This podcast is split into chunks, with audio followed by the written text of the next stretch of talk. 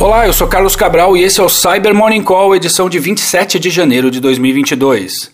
Começamos essa edição falando sobre duas vulnerabilidades em iPhones, iPads e Macs que foram corrigidas pela Apple ontem.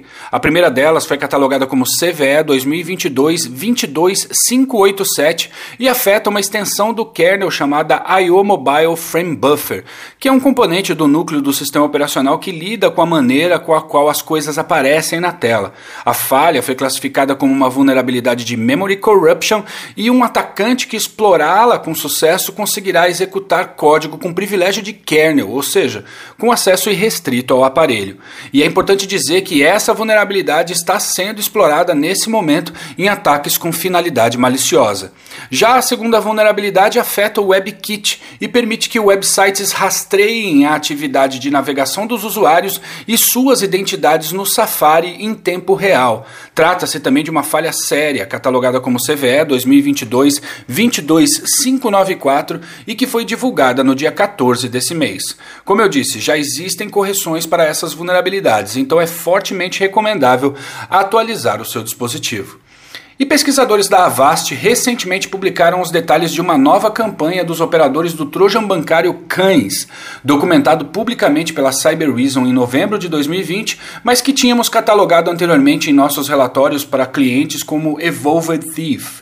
O cães é uma ameaça que afeta somente vítimas no Brasil e cuja infecção começa com uma mensagem de phishing por e-mail com o objetivo de persuadir a vítima a acessar um site legítimo, porém previamente atacado pelos operadores da ameaça. Segundo os pesquisadores, há uma predisposição dos atacantes em mirar em sites baseados no WordPress para convertê-los em vetores do ataque. Assim que acessam o site comprometido, surge uma mensagem dizendo que o usuário precisa atualizar o Java. A intenção do atacante aqui é que a vítima siga a narrativa e faça o download e instale uma versão falsa do Java, que na verdade é o malware. A publicação da Avast descreve descreve todos os módulos da ameaça, mas para efeito do nosso podcast basta dizer que o objetivo dos atacantes é o de coletar dados sensíveis da vítima e de seu computador com o objetivo de realizar transações fraudulentas. Link para pesquisa aqui na descrição. E o Grupo de Resposta a Incidentes da Ucrânia publicou ontem um relatório contendo detalhes técnicos sobre os ataques que afetaram múltiplos sites no país na noite do dia 13 para o dia 14 de janeiro. Embora muito do que aconteceu já tenha sido reportado por outras fontes, é sempre importante ler o material oficial de quem esteve lá no tratamento do incidente. Eles confirmam o uso do malware destrutivo Whispergate e também de exploits para a vulnerabilidade Log4Shell que estava presente no produto October CMS o qual mantinha muitos dos sites que sofreram defacement. Mas uma informação nova é a de que eles consideraram o comprometimento da cadeia de suprimentos como o vetor mais provável dos ataques. Isso é mais uma evidência da necessidade de proteção da cadeia de suprimentos das empresas, coisa que já foi tema de um dos eventos da Tempest e que frequentemente repetimos em nossos relatórios. E reverberou na mídia especializada ontem um estudo recente dos nossos colegas da Morphisec sobre uma nova campanha dos operadores do malware Async Ret o que há de novo aqui é a forma de entrega de um arquivo ISO que contém os componentes que instalam a ameaça.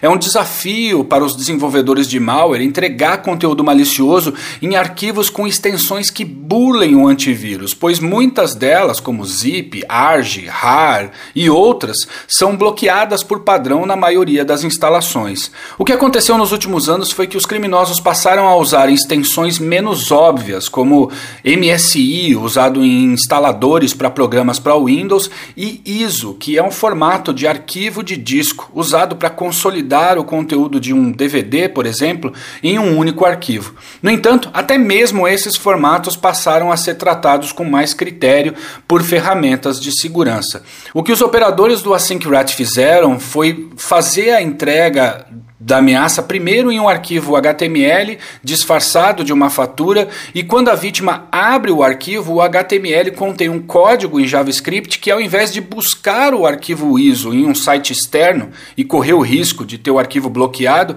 ele gera o ISO no próprio navegador da vítima. Trata-se de um ataque que depende muito da vítima, pois ela precisa abrir o HTML, depois abrir o ISO e depois executar o conteúdo do ISO para ser infectada. Mas mesmo assim, a tática de gerar o ISO no navegador é algo para se ter em conta, pois pode burlar alguns mecanismos de segurança. E a gente finaliza essa edição repercutindo um alerta da QNAP, uma fabricante de dispositivos de NAS, ou Network Storage Devices. A QNAP afirma que identificou uma campanha de uma nova família de ransomware chamada Deadbolt, que tem focado em tecnologias de NAS expostas à internet e sem proteção para criptografar o seu conteúdo e pedir um resgate. A empresa recomenda revisar o perímetro e não expor o dispositivo na internet se não tiver necessidade, e alterar algumas configurações configurações de rede, como desabilitar o port forwarding e o UPnP. De nossa parte, a gente adiciona a recomendação de sempre questionar a configuração padrão de qualquer dispositivo. Na maioria das vezes é possível fazer um ajuste que protege a tecnologia de múltiplos ataques.